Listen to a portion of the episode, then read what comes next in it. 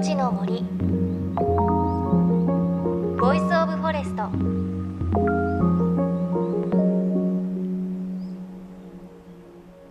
おはようございます。高橋真理恵です。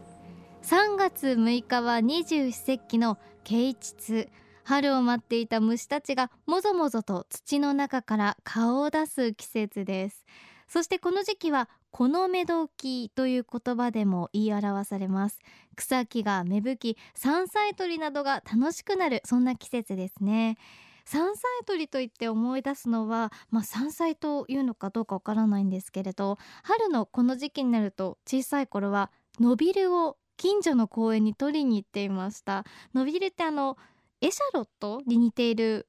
なんていうんですかね植物なんですけれどこう小さい玉ねぎが草の先っぽについててそれを味噌につけて食べるのがこの季節の楽しみでした。なんかそんなこと思い出したら今もあの公園にはノビルがあるのかすごく気になりました。今年は見に行ってみようかななんて思います。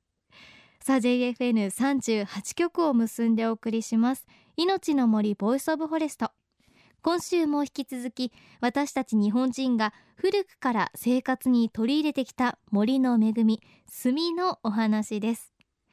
今日は七輪や火鉢で使う燃料としての炭のお話だけでなくその他さまざまな炭の持つ力についてお届けします。先週までのお話だと炭には備長炭のような樫の木を使った白炭奈良の木クヌギの木を使った黒炭という種類があります。特に茶の湯の世界では手間暇かけて作った高級な黒炭が重宝されていますが最近は作り手不足なんです。備長炭も輸入物が多くなっていて最近は質の高い国産の備長炭の良さが徐々に認知されています。そんなお話いろいろありましたが今日は火にくべて暖を取ったり食べ物を焼く燃料としての炭とは別の役割についてです。お聞きの皆さんもお部屋に炭を置いている人もいるのではないでしょうか。あの使い方について今井さんに教えていただきました。まああの白炭っていうまあ備長炭は料理に適してますしそれから黒炭、えー、クヌギ炭とか奈良炭はまあ火鉢とかいろりの暖房ですね。やっぱり火付きがいいのとあの扱いやすいということがありますし竹炭はその消臭効果は普通の黒炭よりはいいと思いますし例えば京都の銀閣寺とか、まあ、いろんなお寺の下には竹炭でが敷いてあってその調湿湿度をですね調整しているところがたくさんあります。それでやはり木の腐食を防いだりで昔の蔵とかいろいろ掘り出すと結構炭の敷いてあるとこがあるそうです。普通のご家庭でもそうなんですけど床下に炭をだいたい粒あたり50キロぐらい引くんですけど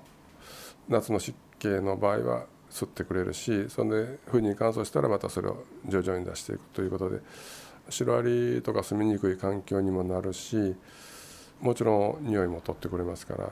あの床下に敷かれる方もいらっしゃいます。はい、で竹炭同じ重さではその黒炭よりも炭が持っている穴ですね。それの表面積は普通の炭の3倍ぐらいあると言われていますんでその表面積が広いほど、まあ、消臭効果が高いわけですから。でその竹炭もその焼き方が大変難しいんですけどあの竹炭のいいところは、まあ、素人さんでもドラム缶でもその竹炭は床下に引くぐらいでしたら多分作れると思いますんで、はい、あの質はそんなに良くなくてもその単価さえできればそれなりの効果は得ることができます。燃やして燻製するわけですね。あのあと蓋して。その見極め方が難しいんですけどまあそれさえ慣れればできます。白炭黒炭とは別に竹炭にはお部屋の湿度を調整する力さらに消臭効果もあるということなんですね。最近はそういう目的の商品もいろいろ出ているので知っている方も多いかもしれません。とはいえお話にあったこう銀閣寺の床下にもあったというのは昔からその効果認識されていたんですね。そしてもう一つ炭にはお水をきれいにする力があるなんて聞きます。これは特に備長炭がおすすめだと今井さんはおっしゃっています。まあ、炭油なんですけど、まあ、これはだいたい200リッターに1キロから1.5キロぐらいの備長炭を入れるんですけれど効果としてはそのカルキ分をまあなくすということもそうですし備長炭っていうのはあの温めてやると遠赤外線が出るんです。遠赤外線はそのままでは出ないんですけど熱与えてると遠赤外線が出るのでやはりお風呂に入れておくと、まあ、体の芯が温まるというためしにくいっていうのはもうたくさんの方がもう実証されてますね。現実まあ私もまあやってますけど はい。で何日間に1回洗ったりあのちょっと乾かしてやったりということです。例えば入浴剤入れるとその入浴剤の成分も全部吸ってしまって例えば色ついてても透明になったりしてしまうんです。そうすると効果ないんですけどまああの併用はできないんですけど、まあ、それだけその不純物も取るということでそのお風呂のお湯も長持ちする言われてます。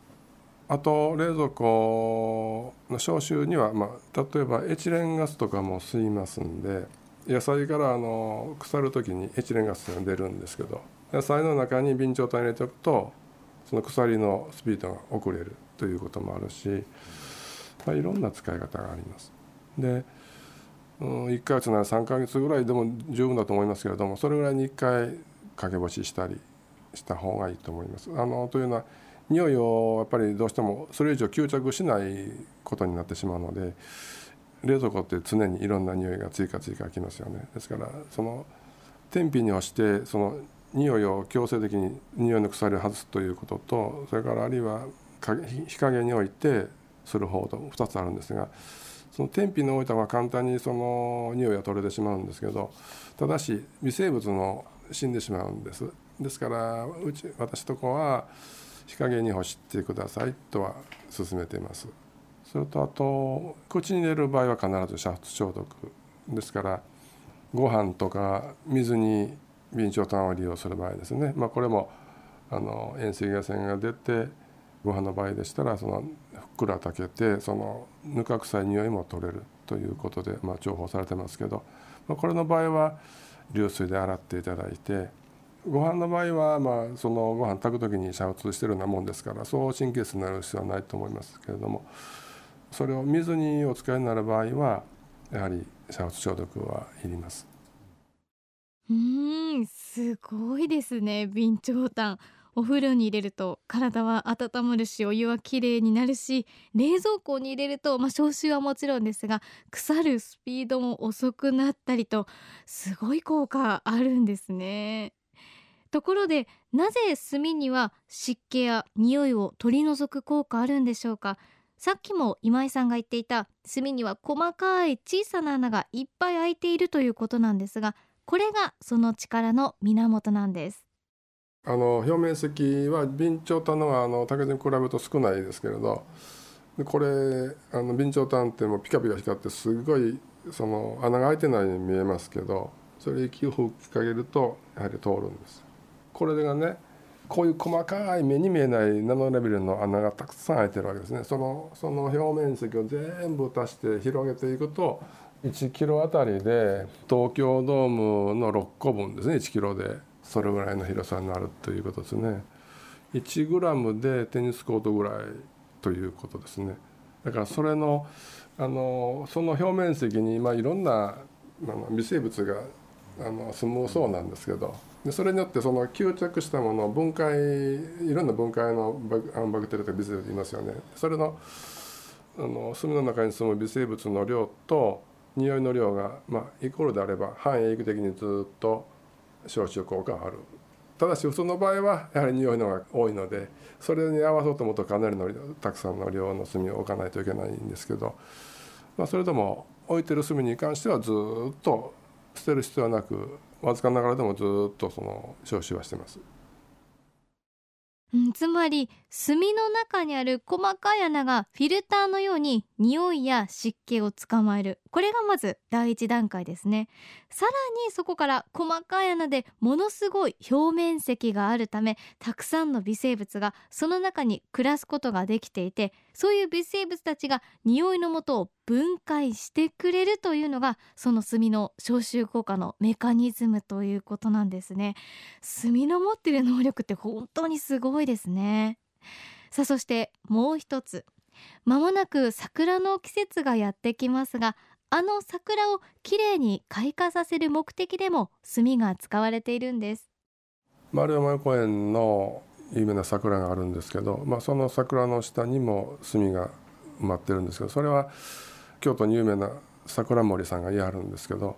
桜森桜を守るって書くあの桜のお守りをするっていう役職というのかな。佐野東右衛門さんっていう方がいらっしゃるんですけどね。から依頼を受けてその炭を持って行ったんですけど300キロぐらい入れたと思いますね。その周りを掘って炭と土を混ぜてその埋め戻すというふうにされてたですね。15年ぐらい前ですね。それにおっしゃるにはちょっと樹勢が衰えてきてあの花のつきが悪くなったり木がだいぶ弱ってたようですけれどでその炭を入れてからは根付きが良くなって木が元気になる土自体が炭の多孔質っていうか穴がたくさん開いてるんで通気性と透水性ですね。水が周りが良くなったり空気の層ができるということで根付きが良くなる。それとあと表面上にその光を受けやすいという、まあ、炭が黒いですから。で土自体があの温まるっていうふうにもお聞きします。例えばちょっと桜から離れてしまいますけどあの普通の花壇とか植木とか畑にも炭まかれる方たくさんいらっしゃいますし、まあ、細かい木炭ですけどねあのそれをまかれるとこもありますしですから炭は最後私ども提唱してるのはその捨てるところはなくってもう最後細かく砕いて植木なり花壇に入れてくださいっていうふうにはしてるんですけれど。